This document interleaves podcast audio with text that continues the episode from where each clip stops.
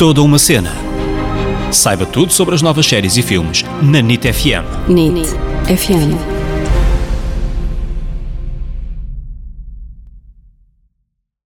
Hello! Bem-vindos a mais um episódio deste podcast que é toda uma cena.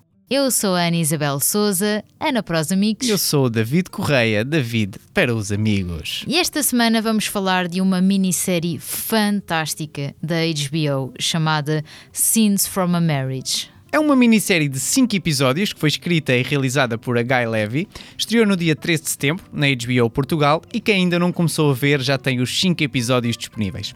Podemos dizer que é uma adaptação moderna de uma clássica minissérie sueca, uh, Cenas de um Casamento, que estreou em 1973 e que foi depois transformada em filme.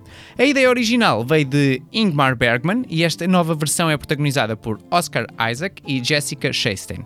Em 1973, Ingmar Bergman baseou-se na sua relação, cheia de altos e baixos, com Liv Ullmann, que também é a atriz que participou na versão original. Eu sei que toda a gente anda a falar de uma série chamada Squid Game. Squid quê? Squid Game. Ah, é o jogo já da ouvi Lula. falar, claro, já ouvi falar, estava só... Toda a gente fala sobre isso, não é? E provavelmente até vai ser o nosso próximo episódio, mas nós temos a obrigação de falar também do que é bom e que muita gente ainda não, não está a ver. E esta série, para mim, é fantástica. É um, um serviço público da nossa parte, é Uau, nossa obrigação. Serviço público. Nós temos a obrigação de falar de coisas boas e avisar o pessoal: alô, eu sei que toda a gente está maluca com o Squid Game, mas está aqui outra série que também é ótima e que nós temos que mostrar. Eu lembro-me que a primeira vez que eu vi este texto foi há uns anos no Teatro Nacional. Era com a Margarida Marinho e o Adriano Luz.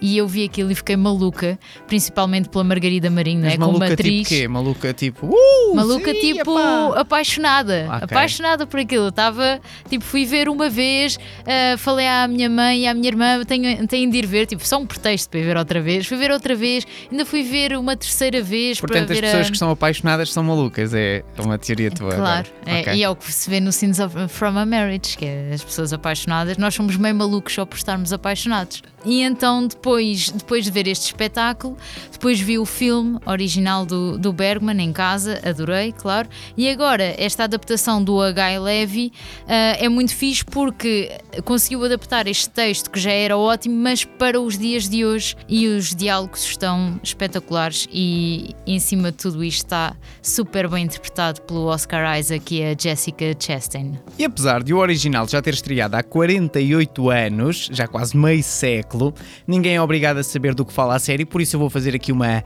uma breve sinopse. Esta minissérie analisa a representação icónica do amor, do ódio, do desejo, monogamia, casamento e divórcio pelos olhos de um casal americano contemporâneo. Na série, Mira é uma executiva da área da tecnologia, ambiciosa e confiante, que está insatisfeita com o seu casamento, e Jonathan é um professor de filosofia que está desesperado por manter o, o relacionamento intacto. Ao longo dos episódios vamos descobrindo também toda a complexidade de Jonathan e Mira, os personagens, também como indivíduos, que acima de tudo sabem que não foi nenhuma falha ou acontecimento em particular que estragou o, o casamento. O resultado é uma série incrivelmente honesta que permite ao público assistir a conversas privadas entre duas pessoas, divididas entre sentimentos de ódio e amor. Lá está, o amor e a paixão é uma, uma loucura O ali, é o ódio. ódio e o amor. Na minha opinião, a série até pode ser um grande clássico, mas esta versão vive sem dúvida dos dois atores principais, que nos apresentam também um trabalho excepcional, eu acho, eh, e que nos mantém agarrados à história. E também, ao muito me engano, ao para o ano na altura dos Emmys e dos Globos de Ouro, vamos quase certeza voltar a ouvir falar muito deles. Eu também gostei muito eh, de uma opção que o realizador escolheu, porque antes de começar cada episódio vamos a, vemos os bastidores da série, os atores estão a ler, a comer a- ou a concentrar-se e acompanhamos o ator até ao set de gravação, até ao momento onde dão o tal, o tal famoso ação! E é então aí que começa hum, a representação. E isso foi algo que eu também gostei muito e que não é normal ver-se numa série. E também o mais incrível é que, mesmo assim, rapidamente nos esquecemos que estamos a ver dois atores e há momentos onde parece que estamos a ver, sei lá, um documentário, uma espécie de, de Big Brother, uh, onde fecharam, digamos, um, um, casal numa casa e vamos também descobrindo aos poucos a sua vida, as suas discussões e a maneira como eles se relacionam ali nas, nas quatro paredes. eu adorei também essa, essa ideia de começar com o ator mesmo a dirigir-se até ao set de gravação. Acho que é um pescar do olho aquela coisa do isto também é teatro que, que o Bergman na altura quis, quis criar. Pá, e esta série é mesmo o meu género, isto é mesmo aquilo que eu gosto de ver nas séries, que é uma espécie de teatro filmado. Eu adoro estas séries com poucas personagens, que se passam basicamente sempre no mesmo sítio e que vivem quase só da, da qualidade dos atores e do texto, e que eles estão ali a falar de coisas que são realmente importantes. São diálogos que muitas vezes podia ser conversa de chacha, mas não, são conversas que eles estão a ter, basicamente é quase só conversa, a série, não tem muita ação. Pessoas que gostam de séries de ação, isto não é para vocês. É para pessoas que gostam de diálogos e gostam de ver de perto o trabalho dos atores, e isso essa série cumpre muito bem. Mas quem gosta só da ação também pode dar uma oportunidade à série, talvez descobrir aqui também um novo pode. gosto. Exatamente, outras. claro, toda a gente deve ver isto. Eu, por mim, eu nem sei explicar o quanto eu adoro esta série e o, o, pá, o tipo de série eu adoro, adoro isto. Acho que a química que a Jessica Chastain e o, e o Oscar Isaac têm é a melhor coisa da série. Eles estudaram juntos na mesma escola em Juilliard e são amigos há mais de 20 anos e eu acho que isso também ajudou muito na, naquela química que eles têm. Ele, esta série era para ser feita pelo Oscar Isaac e pela Michelle Williams. Eu adoro a Michelle Williams, mas ainda bem que ela teve problemas com a agenda. Não é por mal, eu gosto muito dela, mas uh, ainda bem que ela teve problemas e não conseguiu fazer a série. E foi então que o Oscar Isaac disse que gostava de fazer com a Jessica Chastain e ficaram os dois a fazer isto. E são fogo juntos. Fogo, sombrado, Fire. porque a série também tem um lado mais, mais erótico. Mais louco. Não podia faltar. e como é que tudo isto aconteceu? Uh, em primeiro lugar, dizer que a versão original foi um dos primeiros filmes que o, que o realizador, o H. Levy, viu e também foi por puro acaso, ele na altura adorou o filme, até se pode dizer que, que se inspirou no trabalho de Ingmar Bergman para começar a sua carreira. Depois, eh, já em 2013, já há oito anos atrás, o Daniel Bergman, que é um dos nove filhos eh, do realizador e responsável pelos direitos de autor do pai, viu uma série de H. Levy e gostou tanto que pensou: bem, finalmente encontrei a pessoa certa para pegar no trabalho do meu pai, e foi então que escreveu uma carta ao H. Levy, e oito anos depois aqui temos esta nova versão. E é engraçado porque parece que, que o destino ligou estes pontinhos todos para que tudo isto se encaixasse e pudesse acontecer. Em relação ao original, existem também algumas diferenças. A primeira é que a história não se passa na Suécia, mas sim nos Estados Unidos da América. Os personagens que se chamavam Marian e Joan transformaram-se então em Mira e Jonathan.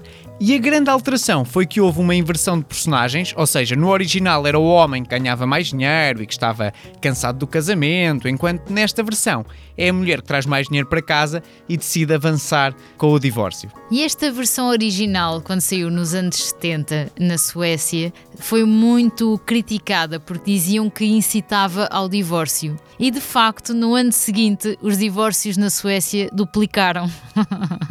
porque as pessoas começaram a comunicar mais, a perceber que se calhar não estava tudo bem e, e pá, a meter os casais a falar, normalmente era um em cada zona da casa e pá, o problema que deu. Esperemos que desta vez não seja assim, senão nós já temos tantos divórcios que mais ainda, daqui a nada não, não é há casamentos. outra vez. é só Tinder. e uma curiosidade engraçada, e engraçada porque não aconteceu comigo, não é? foi com outra pessoa, é que em 1973 o Ingmar Bergman deu a escolher aos atores entre receber um salário e uma percentagem dos lucros do projeto. A Liv Ullman, a tal atriz que serviu de inspiração para a série e que interpretava a personagem principal, decidiu escolher receber um cachê fixo, porque o filme anterior do Ingmar Bergman tinha sido um fracasso. Anos mais tarde, a atriz confessou que essa escolha foi uma das que mais se arrepende na sua vida, visto que o filme se tornou um sucesso mundial, então ela ganhou uns trocos, enquanto os outros ganharam uma bela quantia de, de dinheiro. E ela ficou meio chateada com o Ingmar Bergman porque eles tinham um diário da relação onde iam escrevendo os altos e os baixos e a Liv Ullmann foi uma das várias mulheres do Ingmar Bergman, não é? Era a sua musa, mas quando gravaram esta minissérie eles já não estavam juntos. E ela ficou meio chateada porque quando chegou ao primeiro dia de ensaios viu que o texto deste do Scenes from a Marriage era muito tirado do diário dela, do, Ah. da parte dela do diário da relação. Onde é que eu já vi isto? Se calhar é, se calhar é a minha vida. Yeah. Não, ela ficou tipo, este sacana a dizer que foi escrito por ele, roubou a minha parte do diário. E pronto. E não foi só isso que ele roubou, porque no fim também não lhe deu mais dinheiro por ter escrito a história da vida dela. Mas vamos então voltar aos nossos maravilhosos atores. Vamos começar pelo Oscar Isaac. Nasceu em Guatemala, mas veio para os Estados Unidos com 5 meses e foi expulso da escola porque só fazia porcaria, tipo, ligava o extintor de incêndio no ginásio e coisas assim, só para menino fazer mal os outros rir. Era, era mal comportado. E então, como foi expulso da escola, os pais iam metê-lo noutra escola mais rígida, onde a dança e a música eram proibidas, por exemplo. Só que a sorte dele, isto é mesmo coisa de filme, é que a escola foi destruída por um furacão. Então, Então? ele nunca chegou a ir para essa escola e foi para uma escola pública, normal, e aí começou a tocar guitarra, a cantar em bandas e começou a participar numa companhia de teatro amador. E o primeiro trabalho que ele fez como ator num filme foi aos 15 anos, onde fazia de pool boy, que são aqueles rapazes que se vê nos filmes americanos que estão a limpar as piscinas. E até hoje ele está à espera do dinheiro desse trabalho. Pode esperar, não é? Depois de acabar o secundário, trabalhou num hospital. O que é que ele fazia no hospital? Transportava os cadáveres para a morgue. Bom trabalho. Ótimo. Um dia foi a Nova York, estava a passar pela Juilliard e decidiu inscrever-se e entrou. E foi aí que ele conheceu a Jessica Chastain. Eles não estavam no mesmo ano, mas começaram a conhecer-se porque na Juilliard toda a gente no início do ano tem de fazer um monólogo. Então ele estava no primeiro ano, fez o monólogo que fez na audição, como toda a gente que está no primeiro ano faz, e conheceu então esta rapariga que já estava no terceiro ano e que fez um monólogo todo maluco, onde ela era a Helena Troia e depois dava chapadas em homens que estavam no, no palco. Ele dizia que a partir do momento em que já estás lá há algum tempo, na Juilliard, os monólogos vão ficando cada vez mais experimentais e mais malucos. Então conheceu a Jessica Chastain a fazer esse monólogo onde ela dava chapadas ao- aos homens. Teve sorte de levar logo uma chapada. Teve sorte dela não ir ao público e pimbas, dar uma chapadona. Mas pronto, foi aí que eles conheceram e que começaram a ficar grandes amigos. Depois, quando saiu da escola, ele começou logo a trabalhar em teatro, mas demorou algum tempo até ter algum papel de destaque no cinema. Até aí só fazia pequenas participações. Em 2006 começa a fazer então mais cinema, mas foi no filme Drive, aquele filme com o Ryan Gosling, em 2011 que começam a reparar mais nele e finalmente começa a fazer mais coisas, até que em 2014 foi nomeado ao Globo de Ouro pelo Inside Llewyn Davis. Em 2014 fez um filme com a Jessica Chastain chamado A Most Violent Year. Ela ia fazer este filme com o Javier Bardem, mas o Javier Bardem desistiu, então ela escreveu um e-mail tipo com três páginas ao realizador a dizer: Olha, tens de considerar o Oscar Isaac, eh, ele é um excelente ator, ainda não teve assim muitas oportunidades, mas vais ver que ele é ótimo. E agora ele retribuiu o favor. Exatamente, e agora ele retribuiu o favor, foi ele que, que a sugeriu. E uma curiosidade sobre este filme que eles fizeram juntos, A Most Violent Year, é que o filme foi gravado num, num inverno muito frio de Nova York e ele usava uns fatos Armani lindíssimos, cheios de classe, mas estava um frio do caraças e então ele tinha que usar um fato de mergulho debaixo do, do smoking da Armani. Para ficar quentinho. A partir daqui foi sempre a subir e em 2015 começa a fazer a saga Star Wars e ganhou o Globo de Ouro depois com uma minissérie que ele fez que era o Show Me a Hero. Depois faz um vilão no X-Men que conta que foi uma experiência horrível. Ele queria imenso fazer o X-Men porque ele ele é até. Sim, sim, colecionava os bonecos, era desses cromos, comprava os bonecos e não sei o quê. e depois quando vai. Hã? Esse riso malandro, aqueles cromos que cobrava aos bonecos. Olha para ti, estás a ver? Eu Ah, mas ele, ele, quando foi fazer o X-Men, achava que ia ser ótimo, estava ansioso por contracenar com aquela gente toda. E quando percebe o que vai fazer, fica muito triste, porque no fundo a personagem dele é cheia de látex, tem uma máscara e não sei o quê, tem ali um, um fato que pesa imenso e que o próprio fato tinha de ter o seu arrefecimento próprio, porque fazia um imenso calor ali. Nem se E percebe que é ele. nem se percebe que é ele. E cada vez que ele andava, o fato fazia. Então ele teve de dobrar o filme todo, nenhuma das falas que ele disse na altura ficou, e depois, cada vez que ele finalmente ia conviver com os atores, que era isso que ele queria, tinha de ir para uma tenda de arrefecimento. porque. Uma ótima experiência. Yeah, foi, foi terrível. Ele diz que nem sequer conseguia ter visão periférica porque com aquela máscara que ele usava só conseguia ver em frente, tipo os burros nas carroças. e então, pronto, não deu para, para curtir a E experiência. apesar de todo esse esforço, o filme foi um fracasso. E é também uma coisa que ele tem em comum com a Jessica Chastain, porque ela depois, no filme seguinte, foi ela que fez a vilã dos X-Men e o filme também foi um fracasso. Ou seja, eles têm isso em comum, que fizeram os últimos dois vilões, não sei se foi os últimos dois, mas fizeram dois vilões dos X-Men e os filmes foram dos piorzinhos, coitados, a nível de bilheteira. Em relação ao Oscar Isaac, o nome completo dele é Oscar Isaac Hernández Estrada. Gostaste de um sotaque espanhol? E o ator optou por usar o nome artístico Oscar Isaac para não sofrer de xenofobia e para em Hollywood não pensarem nele só para os personagens de catatão latino, porque há muito este estigma. De qualquer modo, quando foi nomeado a primeira vez para um Globo, eh, Globo de Ouro, houve uma, uma grande polémica na altura porque não foi nomeado para os Oscars e acusaram a Academia de não o nomear só porque ele tinha nascido em Guatemala. Se calhar ele tinha uma certa razão ao mudar de nome. Pois, se calhar é verdade. Mas vamos agora falar então da Jessica Chastain, para não estar só aqui a falar do Oscar Isaac. Ela descobriu o seu gosto pela representação quando foi com a avó assistir a uma peça de teatro com apenas 7 anos e pensou logo que aquilo era o que gostava de fazer na vida.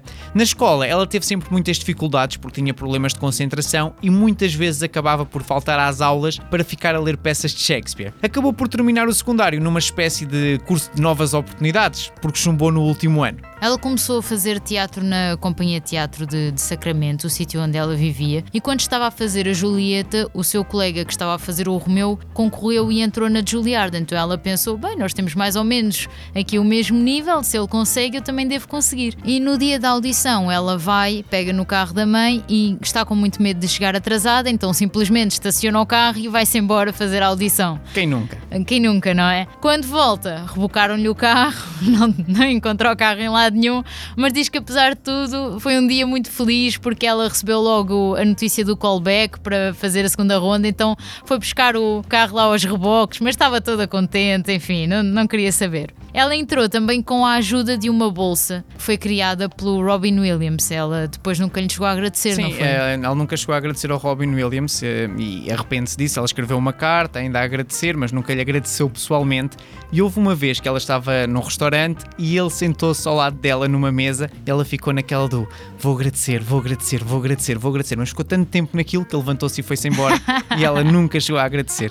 Mas há uma amiga que ela tem em comum, ou que tinha em comum com o Robin Williams, que diz que ele tinha muito orgulho eh, no trabalho dela e que acabou por ver todos os filmes dela e ela ficou muito Ai. sensibilizada com a situação. Muito fixe. Depois da escola começou a fazer participações na TV, mas teve muita dificuldade quando foi para Los Angeles, porque lá ninguém queria saber se ela andou na Juilliard. E então sentia que tinha de fazer audições para finalmente chegar à audição. Tinha de fazer a audição da audição. E a primeira participação que ela fez foi no ER, onde fazia de maluca, e a partir daí só recebia castings para fazer de maluca, porque em, em Los Angeles é muito mais fácil fazer logo o typecast. Ok, esta é maluca, fica a fazer sempre as malucas.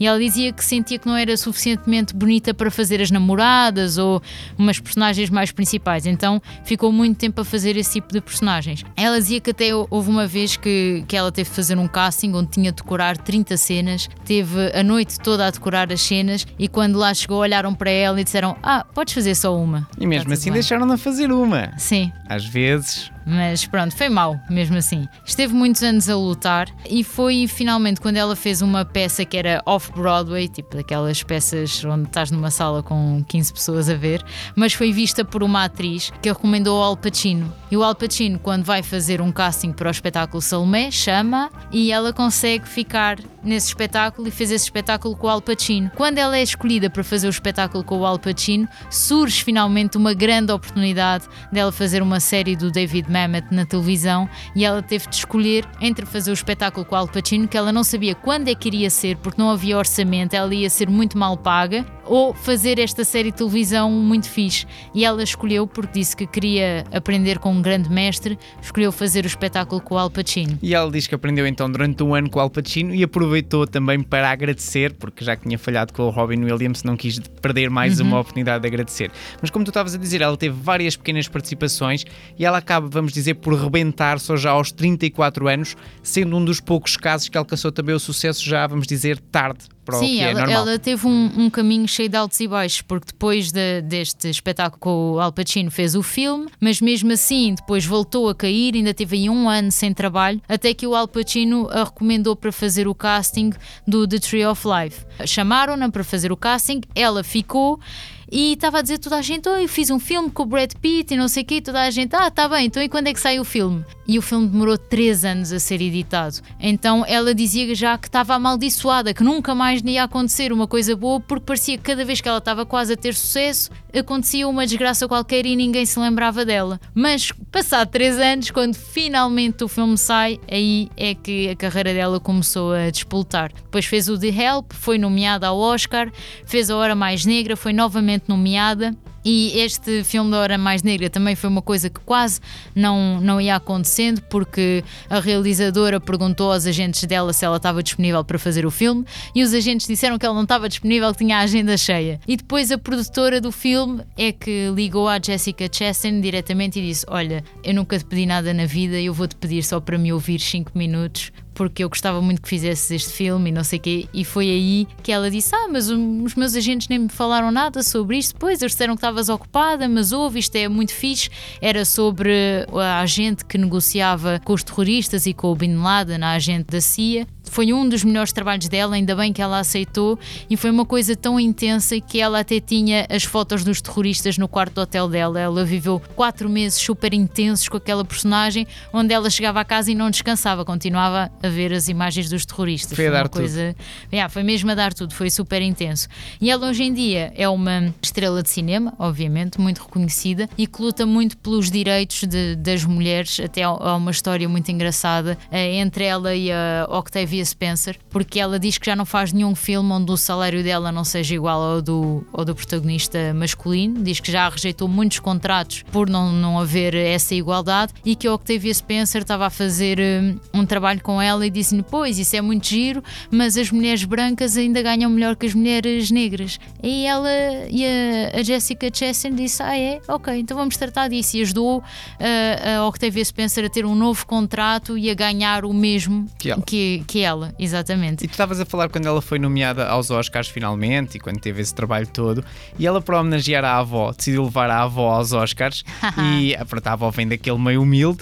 E a avó estava, digamos, ela diz meio feita tontinha. Isto são palavras dela, a toda animada entre as estrelas. E a avó hoje em dia diz que foi o melhor dia da vida dela. Ai, que Bonito. fixe. Muito bonito. Uma curiosidade da Jessica Chastain é que ela é muito parecida com a atriz Bryce Dallas, que faz o Jurassic Park. Tem de meter no Google Jessica Chastain Bryce Dallas e vão ver as parecenças. Antes de acabarmos, uma última curiosidade sobre os dois atores da série é que, como a série é pesada, se forem ver a série vão perceber que o Scenes from a Marriage é pesado e como é que eles descontraíam a ver a série Succession e a ver o British Bake Off. Eles adoravam ver. eh, ver Querias estar eh, bem com ela, portanto. eu, eu ia me dar muito bem com ela, que eu adoro esses programas de culinária. E uma última, uma última curiosidade é que há um vídeo viral deles os dois, coitados, eles sofreram imenso porque estavam a promover esta série fantástica e eu não sei o que é que aconteceu, mas ele ia dar um beijinho no, no braço dela e ela ao mesmo tempo ia abraçá-lo. Então de repente aquilo parecia um momento super romântico e toda a gente anda a dizer que eles estão juntos. Eles são os dois casados e há uma data de anos, já nem sei. Ela tem uma relação desde 2013 e ele desde 2012. Mas agora, coitados, estão a ser atingidos por todo o lado a dizer que eles têm uma relação só porque por acaso ele estava-lhe a dar um beijinho no braço No enquanto ela braço, estava. pá, se vocês dão um beijo no braço, É, cuidado, pá, problemas. Coitadinhos, mas pronto, agora procuram o nome desta série na internet e só aparece este vídeo dos dois ali na promoção da série. E este foi o nosso episódio do Scenes from a Marriage. Se quiserem sugerir uma série para fazer um episódio, podem nos seguir nas redes sociais, toda uma cena. Para ouvir os nossos outros episódios, podem seguir-nos no Spotify, nas outras plataformas podcast ou aqui na NIT FM. E uma grande beijoca e até para a semana.